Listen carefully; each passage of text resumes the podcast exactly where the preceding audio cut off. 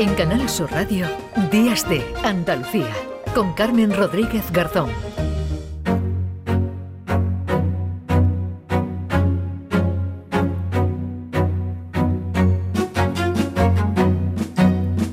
Nueve y nueve minutos de la mañana. En los últimos días, lamentablemente, hemos llenado minutos de radio contando sucesos en los que los jóvenes eran, han sido los protagonistas, agresores y víctimas. Y nos preguntamos qué está pasando. Ha habido un repunte de la violencia juvenil, pero ¿qué, qué hay detrás? ¿Por qué se produce? Los casos de menores en los eh, juzgados, eso es un dato real e indiscutible, se han incrementado durante el pasado año y han crecido considerablemente los relacionados con la violencia de género y con la violencia doméstica.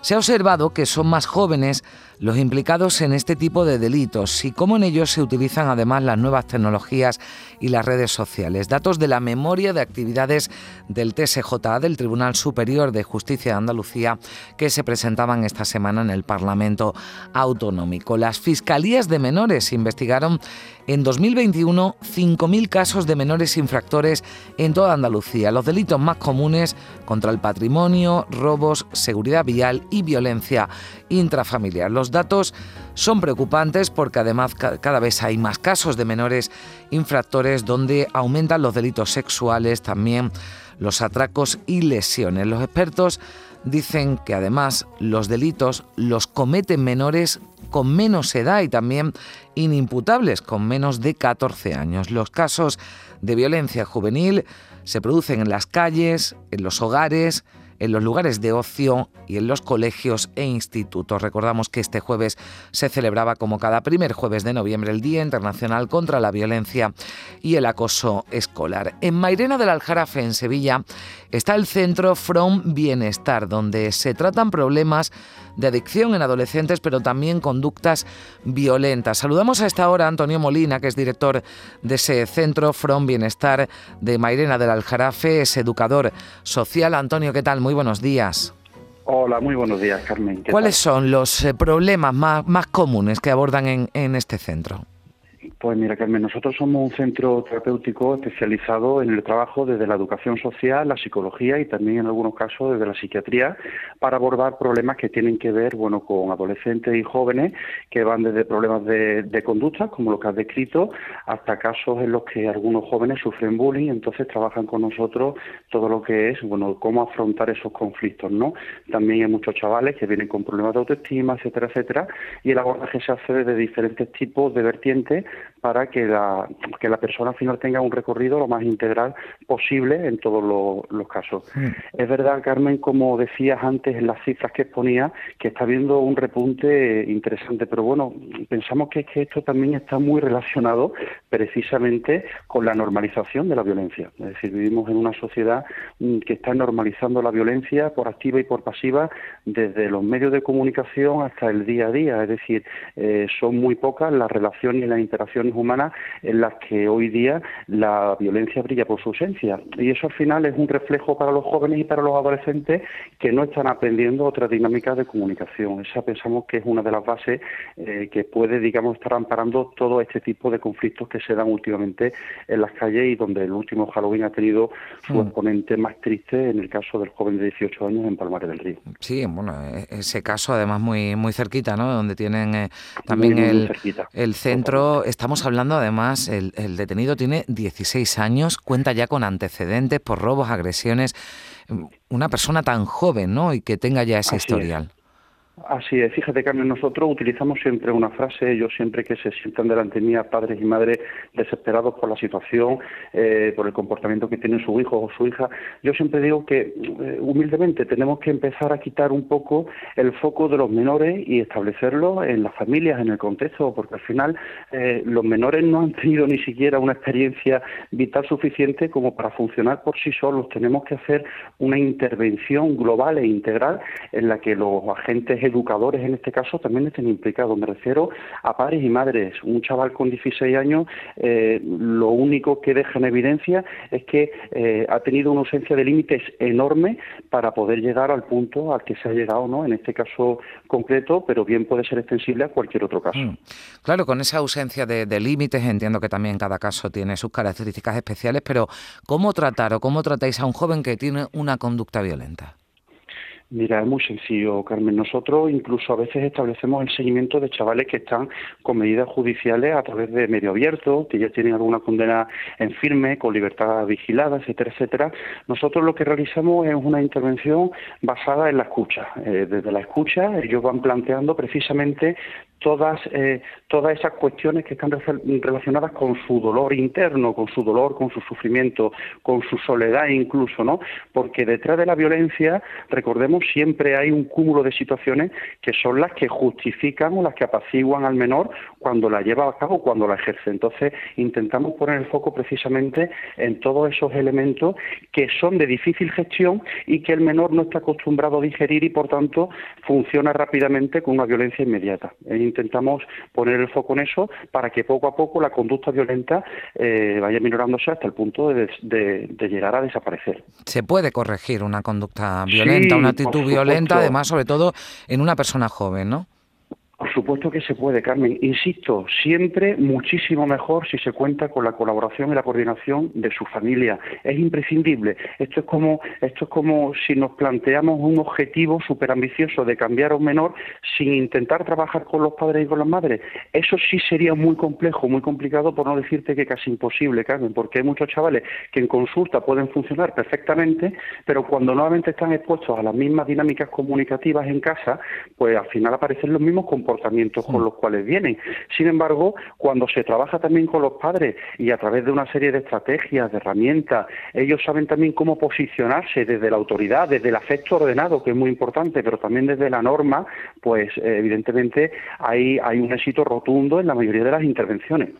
Pues, eh, en fin, queríamos conocer también su testimonio en primera persona y además tratando ¿no? directamente con estos, con estos chicos y, chicas en este centro From Bienestar de Mairena del Aljarafe, Antonio Molina, su director y educador social. Gracias por estar con nosotros. Un saludo. Muchas gracias a usted, Bueno, vamos hasta Málaga. y la Asociación Filio es una institución que está centrada en resolver conflictos familiares. Tiene experiencia además en entornos escolares con el bullying. Eh, está ya con nosotros Ana Belén Jiménez, que es presidenta de la Asociación Filio, es psicóloga. Ana Belén, ¿qué tal? Muy buenos días. Hola, buenos días. Bueno, más de 10 años lleváis ayudando ¿no? a las familias malagueñas donde se produce algún conflicto, por ejemplo, donde los hijos ejercen violencia hacia los padres. ¿Han detectado también un aumento, un pico de casos en los últimos años?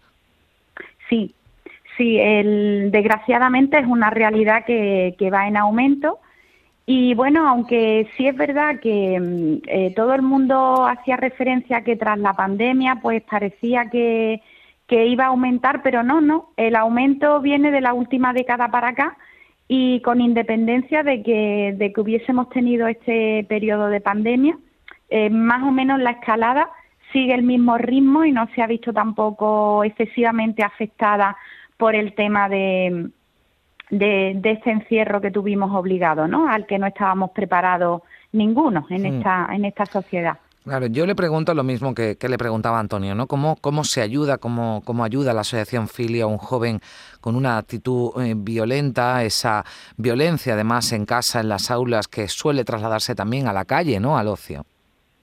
Pues mira, nosotros, al igual que, que ha comentado el compañero Antonio, trabajamos hacemos un abordaje sistémico, es decir, trabajamos con todos los miembros de la familia, porque en la familia está la clave que, pueda ayudar a que estos jóvenes que tienen unas características eh, que los define ¿no? más claramente, como es el tema de su impulsividad, baja tolerancia a la frustración, son chavales que carecen de, empatía, de ponerse en el lugar del otro, son chicos que muestran cierta frialdad y crueldad en, en sus actos, en, su, en, sus comportamientos.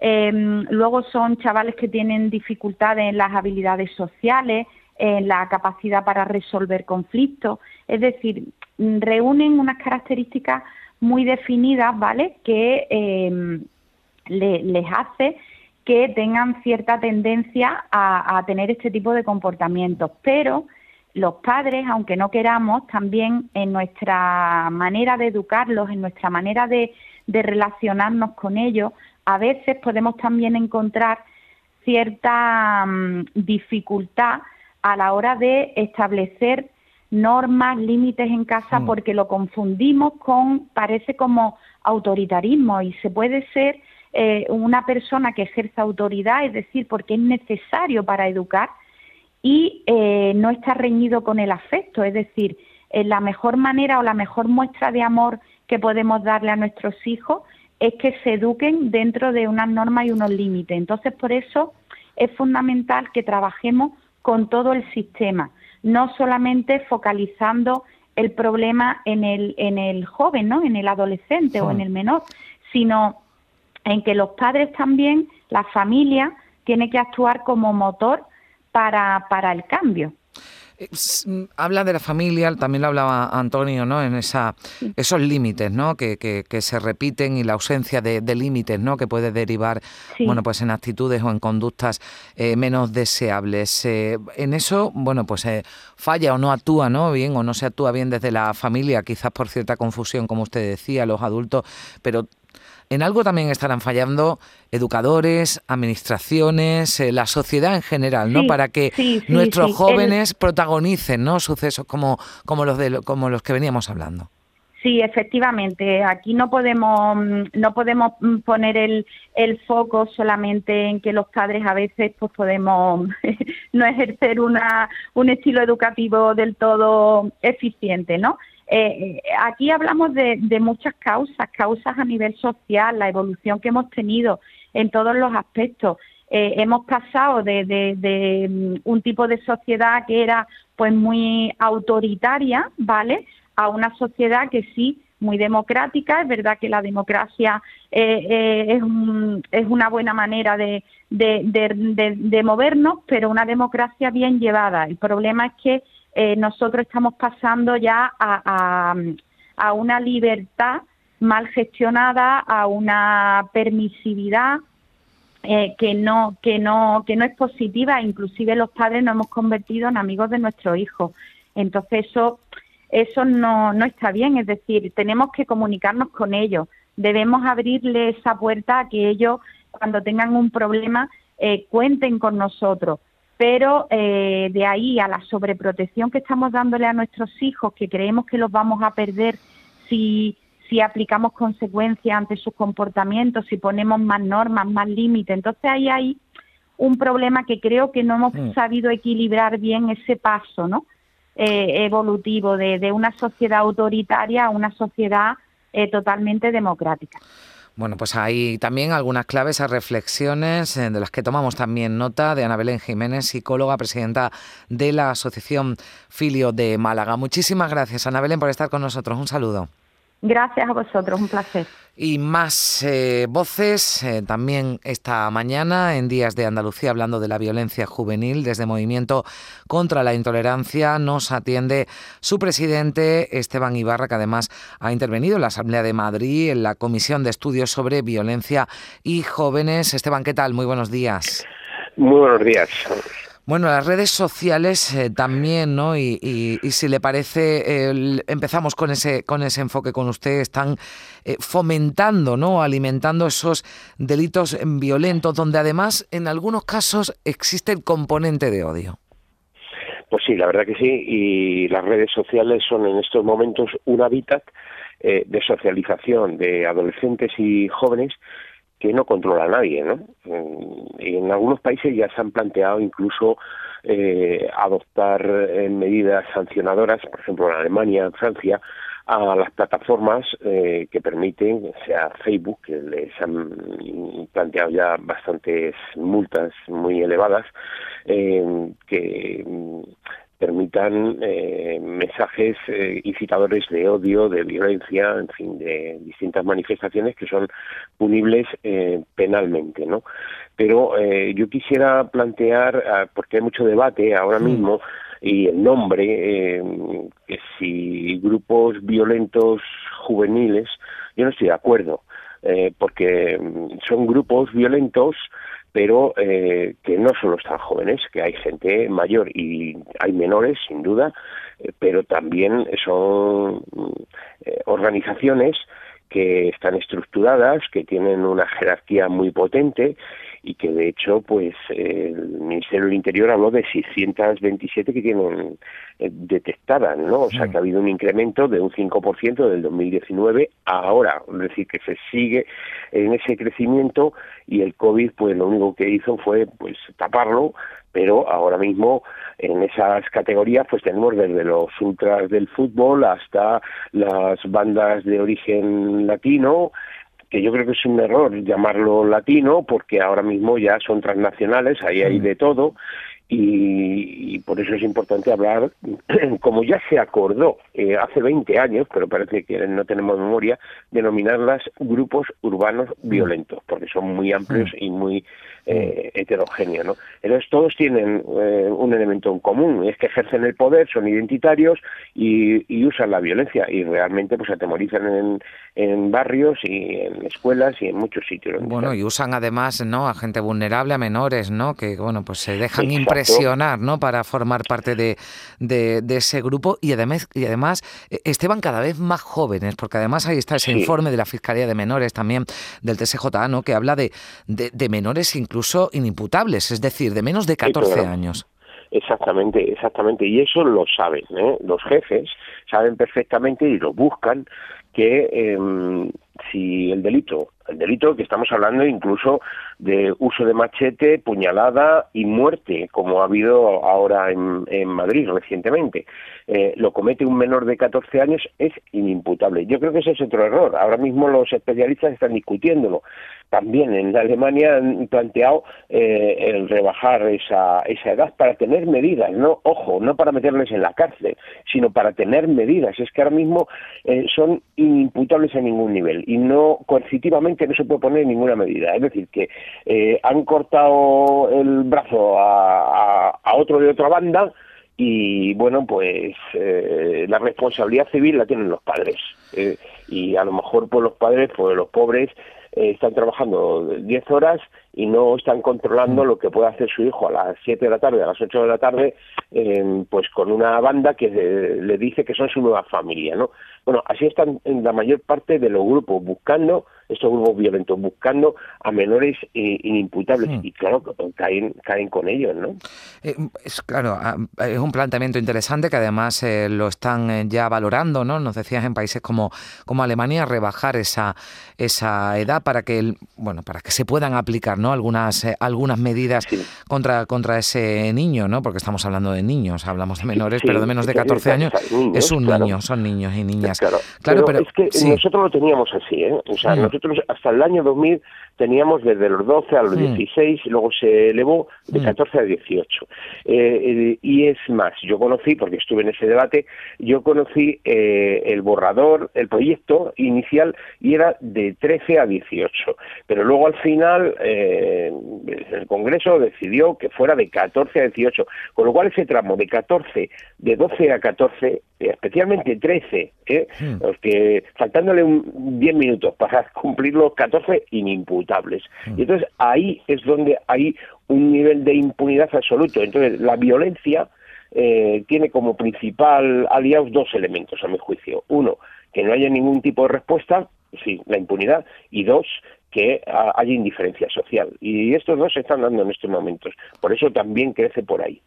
¿Usted cree que hay una indiferencia social, que no existe una mm, o preocupación o una actuación ¿no? para, para, para combatir eh, bueno, pues esa, esa violencia eh, juvenil, abordándola además eh, de forma profunda, ¿no? analizando todas las causas?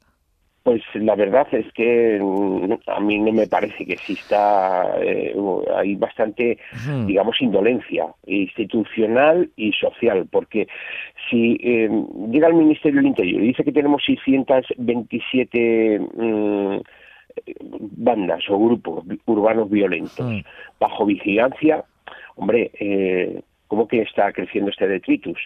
¿Qué sucede? Pues que a nivel social también dicen, bueno, pues eh, eh, se pegan entre ellos, se matan entre ellos. Entonces, eh, cuando aparece un vídeo o cuando se ve un asesinato, pues hay impacto, pero a los dos días ya se nos ha olvidado. Y, y que está pasando con muchas cosas también, con la violencia de género, etcétera, ¿no? Entonces, ¿qué pasa? yo creo que necesitamos deslegitimar en todas las esquinas, en todos los momentos, en todas las instituciones, en la educación, en los medios de comunicación y tal, hay que deslegitimar la violencia. Y no hay un compromiso fáctico de por los hechos de ese rechazo total integral a la violencia. No es normal ¿eh? que se pueda comprar por 19 euros un machete de medio metro de longitud. Y ahora mismo por teléfono yo cojo, encargo un machete y accedo a ese machete. O en, en una ferretería de la esquina. Es decir, no es normal. Entonces, ni es normal el acceso a las armas blancas que está teniendo, porque son armas prohibidas, armas prohibidas en el Código Penal. Y bueno, eh, eh, lo que han requisado en las últimas operaciones en Madrid, se hablan de dos mil y pico armas circulando por la calle, un viernes por la noche, un sábado por la noche.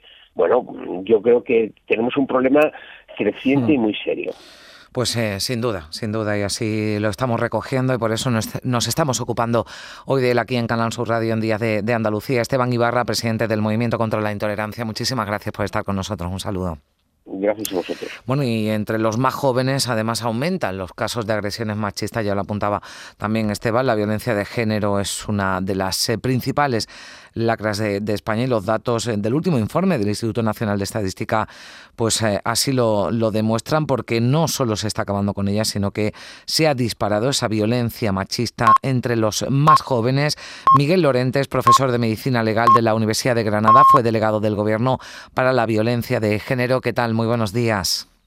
Hola, buenos días. Miguel, ¿por qué este repunte? Porque eh, los datos además pueden ser peores porque aquí solo se recogen los que conllevan medidas de protección, ¿no? Sí, efectivamente. Eh, yo creo que hay un, cambio social importante que se ha planteado y que tenemos que entenderlo y saber canalizarlo.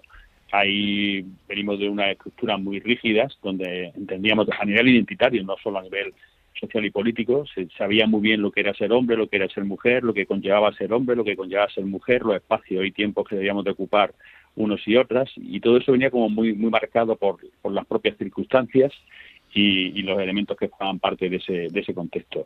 En el momento que hay un cuestionamiento del modelo, que es un modelo androcéntrico, es decir, que no era un modelo, digamos, espontáneo ni generado por, por azar, sino que era un modelo interesado para mantener a partir de esas eh, estructuras y organizaciones y relaciones pues, ventajas, privilegios, incluso eh, relaciones de poder, pues el momento que, se cuestiona desde la igualdad, desde el feminismo, toda esa construcción social, pues al final hay como una especie de percepción de, pérdida de, ventajas, de privilegios, eh, de poder, y la respuesta que están adoptando estos chicos jóvenes, porque estamos hablando de violencia juvenil, mm. pero es violencia masculina juvenil. Es decir, las, las mujeres no, no son más violentas, aunque haya casos en los que se ven envueltos mm. y estén reproduciendo las conductas de reconocimiento, que son las que llevan a cabo los hombres, pero realmente quien, quien marca esta nueva pauta y este nuevo contexto es eh, ese repunte de, de lo masculino, de lo androcéntrico como referencia y, por lo tanto, recurrir a un instrumento que es muy eficaz para resolver los conflictos de manera interesada e inmediata que es la violencia. La violencia es un instrumento, no es una pérdida de control ni algo que surge sin, sin voluntad. ¿no? Entonces creo que el modelo está facilitando esa respuesta violenta y ese reconocimiento grupal al que se ha hecho referencia como parte del grupo a través del uso de la violencia. Es preocupante además que no se detecten, que no se identifiquen las actitudes machistas o que incluso se justifiquen, Miguel. Claro, y, ese es el problema. Es decir, cuando, cuando Ana Belén hablaba de que hay que educar eh, teniendo en cuenta el contexto familiar, eh, también es verdad que hay que educar siempre teniendo en cuenta el contexto social y cultural. ¿no? Yo, yo creo que el problema es ese, que estamos reduciendo en gran medida, como apuntaba también Esteban, eh, los hechos al resultado y no a las causas. Entonces, dejamos que las cosas sucedan como parte de conflictos puntuales, individuales, inconexos unos de otros, y luego nos, nos, conformamos con adoptar medidas que consideramos eh, suficientes, incluso eh, digamos, ejemplares cuando se han producido los hechos, ¿no? Entonces hablamos, por ejemplo, de, prisión permanente revisable, ¿no? Y hasta este, esta persona no va a pisar más la calle, ¿no? Pero, pero eso es el error, porque, porque eh, nadie nace violento, nadie nace con, esa idea de voy a maltratar a, a una mujer o voy a apuñalar a un chico de, de un grupo diferente o de otras características, ¿no? Eso se construye, ¿no? Y, eso se va construyendo a través de diferentes referencias. Por lo tanto, si identificamos esos elementos androcéntricos, eh, machistas, de poder, que entienden que la violencia es un recurso legítimo para resolver determinados problemas en determinados momentos, pues podremos ser eficaces en, en lo que es la prevención. Y para eso necesitamos educar, pero educar desde las edades más tempranas, porque eso es algo que, se puede modificar y que se puede, eh, digamos, integrar de una manera distinta. Mira, Miguel, mientras estamos hablando con usted, pues acabamos de conocer que esta pasada noche en Benalmádena, en Málaga, una mujer de 69 años ha sido asesinada por su marido de 80 años. Los datos eh, que ofrecen hasta el momento desde eh, la Policía Nacional es que este hombre estaría diagnosticado de Alzheimer, que le habría asestado más de 20 puñaladas en su domicilio de Benalmádena. La víctima es de nacionalidad británica, igual que el agresor que ha quedado detenido por la Policía eh, Nacional. Hablábamos de ese eh, repunte ¿no? en la población más joven, pero sin duda, ¿no? y, lo, y lo estamos viendo con, con este caso, eh, bueno, pues estos asesinatos machistas no, no entienden ¿no? De, de, de, edades, ¿no? y habrá que ver en qué circunstancias se, se ha producido, pero, pero ahí queda ¿no? también ese, este terrible asesinato. Efectivamente, terrible noticia y además muy demostrativa de lo que acabas de comentar, ¿no? La, violencia ni va por barrios ni va por edades. Es algo que está estructurado como, como una opción a la hora de resolver conflictos y, por lo tanto, hay que ser también muy prudentes a la hora de, de destacar algunas de las características de los agresores, esa idea del perfil, ¿no? Para, para intentar eh, explicar lo ocurrido, porque sorprende eh, que tanto una persona con Alzheimer como una persona que no tiene ningún eh, problema psicológico, una persona que había consumido un poco de alcohol como la que no había consumido, es decir, todas terminan en el mismo lugar, ¿no? Es decir, la, la presencia de determinados rasgos o elementos de personalidad o incluso de, de distintos perfiles psicológicos no significa que no haya voluntad en la conducta. Es algo que habrá que analizar a posteriori, pero sí es verdad que, que hay que ser cautos al al, entender que son las circunstancias las que motivan la violencia en cualquier contexto, sea juvenil o sea de, mayor edad, porque realmente el elemento común eh, es la conducta violenta. Y, el elemento común quiere decir que tiene que haber factores compartidos en quienes desde diferentes posiciones, diferentes grupos, diferentes edades llevan a cabo la, llevan a cabo la misma conducta y, eso es lo que nos dice la, construcción social y cultural y es a ella la que debemos de dirigir eh, gran parte de los esfuerzos para luego individualmente potenciarlo. Pero si no cambia todo, no cambia nada. Y ese todo me refiero a la cultura, ¿no? No, no puede haber hmm. cambios, es decir, el machismo que, que juega con todo esto no se puede gestionar al machismo, hay que erradicarlo. Y, creer que porque cambiemos cosas dentro del machismo vamos a cambiar la realidad, pues es un error, porque ya se buscan nuevas formas o hay nuevos repuntos, nuevos repuntes o hay nuevas circunstancias para usar la violencia. Pues es terrible pensarlo, ¿no? Pero parece que en lugar de, de avanzar se ha retrocedido en esta, en esta materia. Miguel Lorente, muchísimas gracias por estar con nosotros, profesor de Medicina Legal de la Universidad de Granada, fue delegado del Gobierno para la Violencia de Género, así que todo un experto en este, en este tema. Gracias y un saludo. Muchas gracias, un abrazo. 9 y 37 minutos.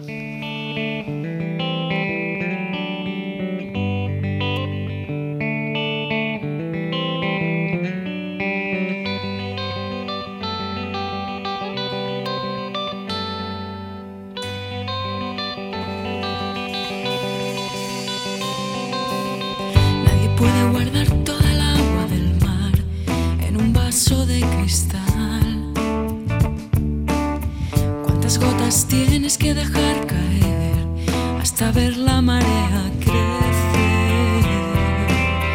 ¿Cuántas veces te he hecho sonreír? Esta no es manera de vivir. ¿Cuántas lágrimas puedes guardar en tu vaso de cristal?